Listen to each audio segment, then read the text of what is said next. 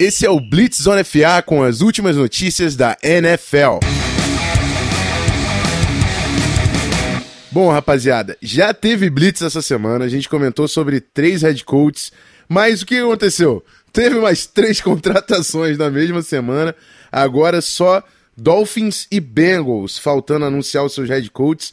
Mas vamos começar com as notícias. E falando de notícias, né, antes de tudo isso, apresentar mais uma vez, não estou sozinho nesse Blitz. Tenho do meu lado o meu quarterback, 77 and 7, amigo. Pedro Pinto is in the house. Fala aí, irmão. E aí, meu irmãozinho? E aí, meu blindside protector, querido Rafão, meu, meu brother. Tamo junto nessa, né? Falar um pouquinho das contratações de última hora aí e avaliar os encaixes dos novos head coaches. É isso aí, então simbora já para a primeira contratação.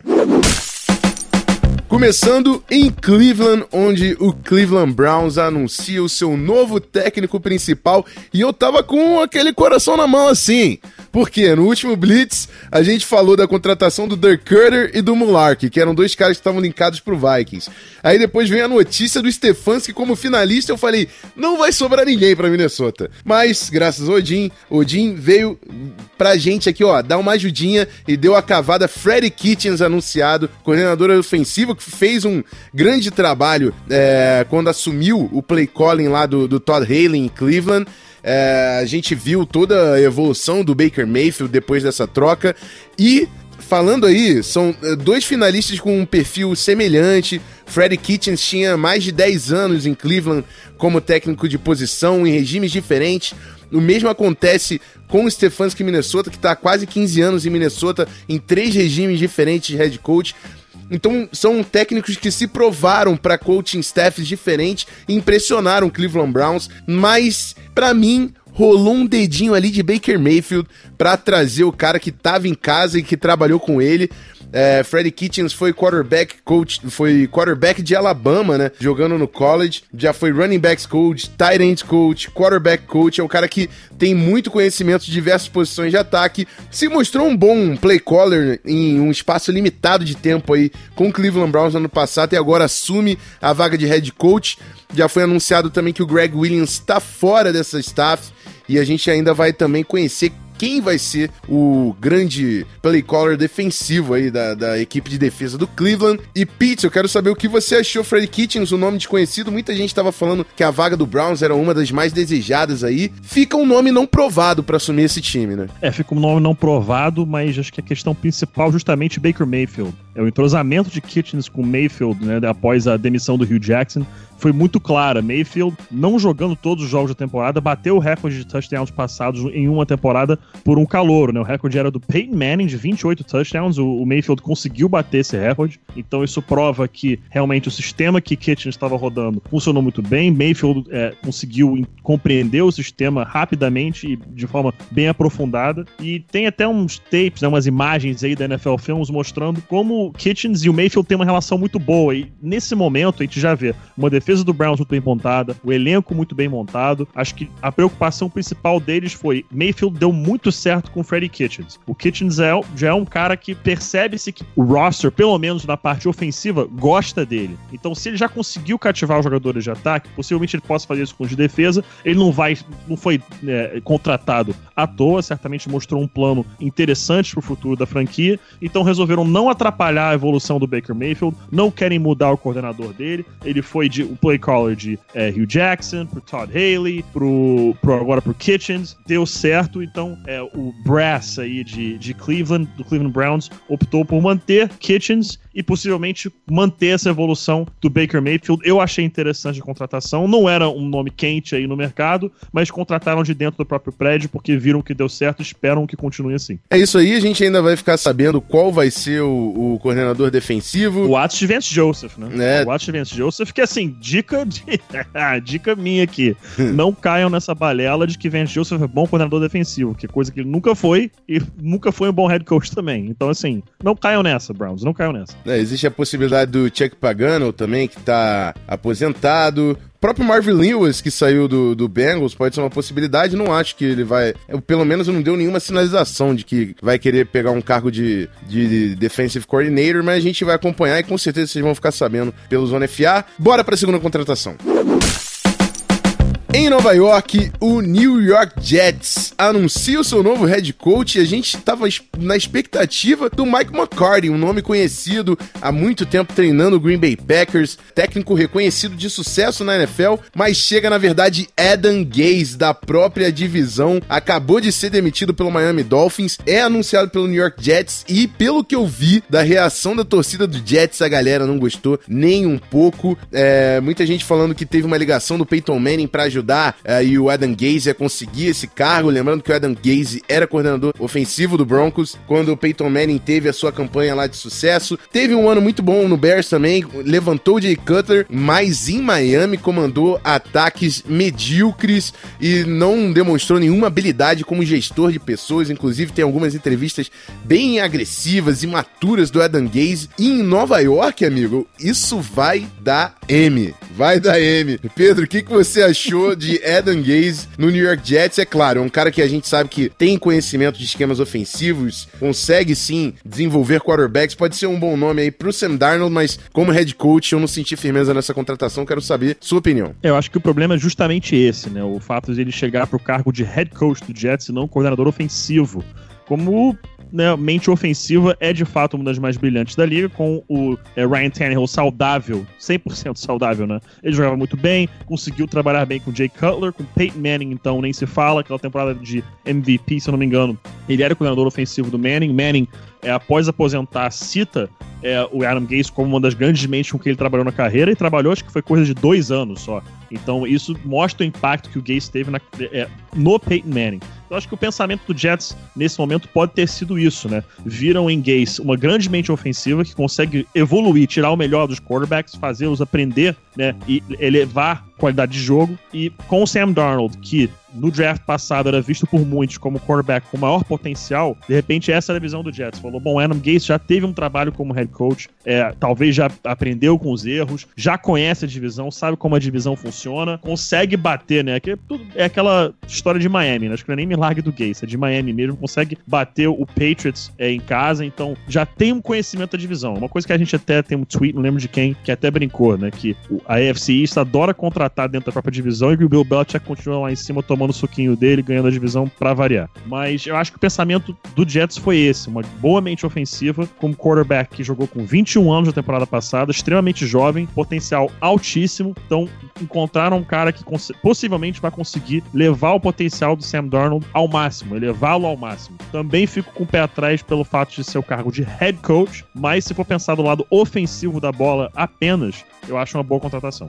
É isso aí, vai demandar muita postura e muita paciência uhum. para Adam Gaze. A gente sabe que a, a, a, imprensa de Nova York é uma das mais é, que gosta de crucificar os técnicos. Vamos ver como é que vai ser esse caminhar. Sobre o coordenador defensivo, uma possibilidade também Vance Joseph, né? Antes de assumir o cargo de head coach no Broncos, era o coordenador defensivo do Gaze. Vamos continuar atualizando vocês sobre essa busca do coordenador defensivo do New York Jets. O Vance Joseph teve entrevista com o Browns e com o Cardinals também. Então vamos ficar de olho.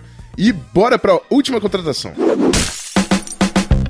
Bom, amigos, vai ter hora do clubismo aqui no Blitz, sim senhor, porque foi anunciado o novo técnico do Denver Broncos e o head coach é Vic Fangio. E antes do Pedro se liberar para clubistar, é, vamos também falar que teve já o um anúncio do coordenador ofensivo, né? Que é o Gary Kubiak, é, head coach. Foi o campeão, né, Pedro? Com o Denver Broncos. Isso aí. Foi campeão com o Denver Broncos, volta como coordenador ofensivo agora. E o Vic Fangio, amigo, para mim é o seguinte: Bruce Arians foi a melhor contratação até aqui de head coach. E eu acho que por, por essa tendência de tentar achar um novo McVay na NFL, acabaram desconsiderando o que para mim foi o melhor coordenador defensivo dessa temporada lá no início, antes de qualquer Black Monday, antes da temporada regular acabar, eu falei: Fangio e Eberflus tem que ser head coach, que os caras fizeram um baita de um trabalho. E o Fangio chega no Broncos, cara experiente, play caller, montou uma defesa absurda no Bears, também fez um grande trabalho no Niners e agora tem muito talento para trabalhar em Denver. E Pitts, a bola é tua, irmão.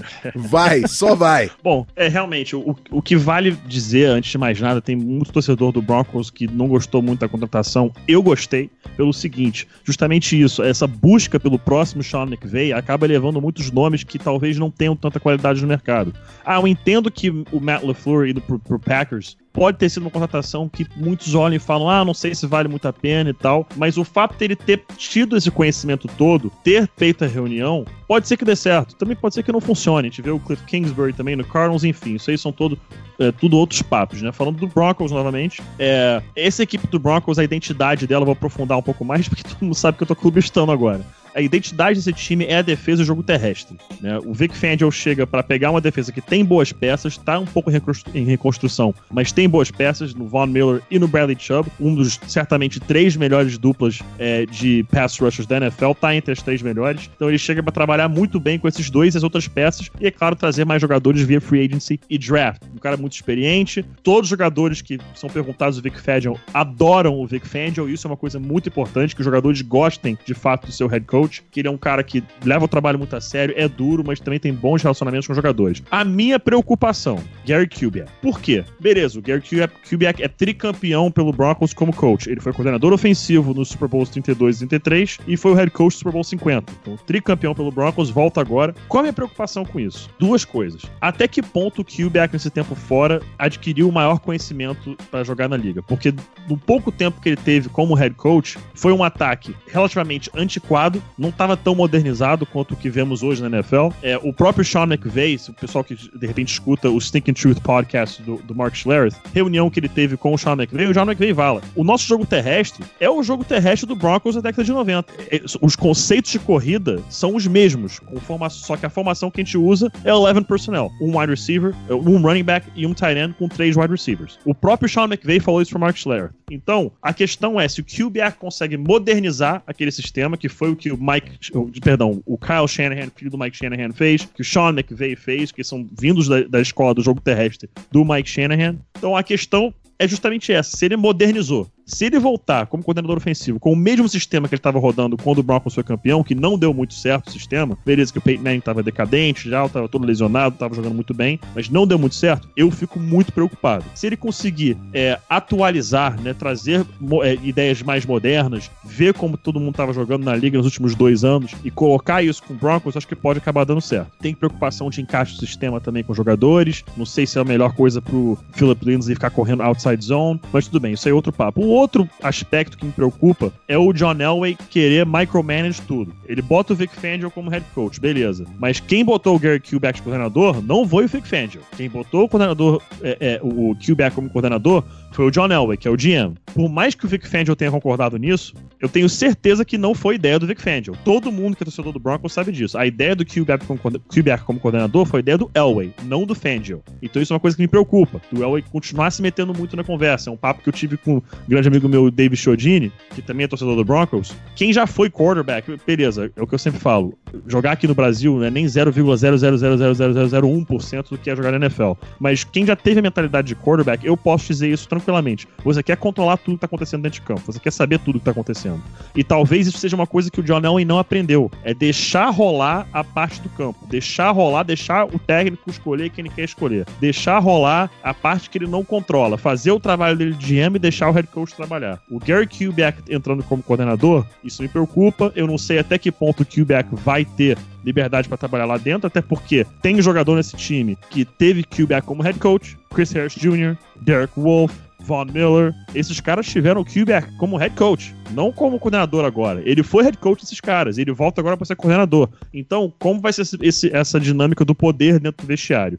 Eu acredito que vai ser bem definida por Fangio, mas, enfim, é, é, difícil explicar, mas acho que eu passei meu ponto. Que minha preocupação com o Kubiak é o quanto ele modernizou seu sistema e o quanto isso mostra como Elway quer ter um controle total do que acontece dentro do prédio. Isso é um pouco preocupante. Talvez esteja na hora de alguém sentar com ela e falar assim, cara, contrato head coach, deixa o cara trabalhar. Não, não se meta muito, que essa não é sua parte. Você foi um puta jogador, Hall of Famer, um dos melhores jogadores que já existiram na história da liga, mas deixa o head coach trabalhar. Essa é a minha preocupação hoje com o Denver Broncos. Eu só vou falar que eu estou empolgado, que eu quero ver essa defesa do Broncos absurdamente talentosa. E isso eu tô Voltando também. pro top 5 da NFL e acredito que o Fangio tem toda a capacidade de fazer isso acontecer. É isso aí, galerinha. Mais um EP rápido do Blitz. A gente até deu uma estendida aqui, mas é isso. Um prazerzaço. Pedro, tamo junto. Deixe seu recado pra galera. É isso aí, tamo junto, Rafael, meu querido irmãozinho. 777, as always, baby. Come on! É isso aí, galera. Muito bom participar aqui. Essa semana foi um pouco corrida para mim.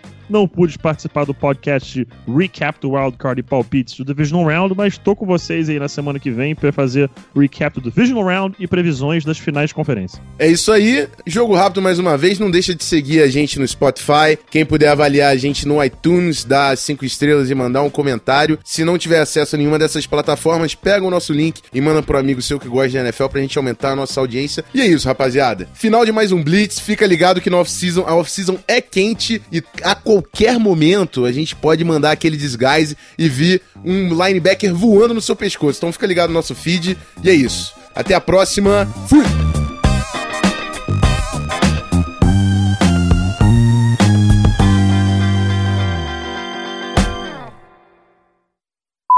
Eu só se eu vender a cervejaria e ficar muito rico um dia, que aí eu vou pra Minnesota. Você é coach de high school voluntário. me chama. Me chama. E compra o season ticket, tá ligado? Me chama, me chama. Sonho. Todo mundo tem que ter um sonho, né? Então, sonho. Tem que ter um sonho, pois é. Simbora? No domingo. Simbora, simbora, simbora. Vamos embora. Ah, a chamadinha do Simirim ficou pica pra caralho, hein? Porra, Guizão é um absurdo. Pode colocar no blooper se quiser, Guizão, essa, essa aí.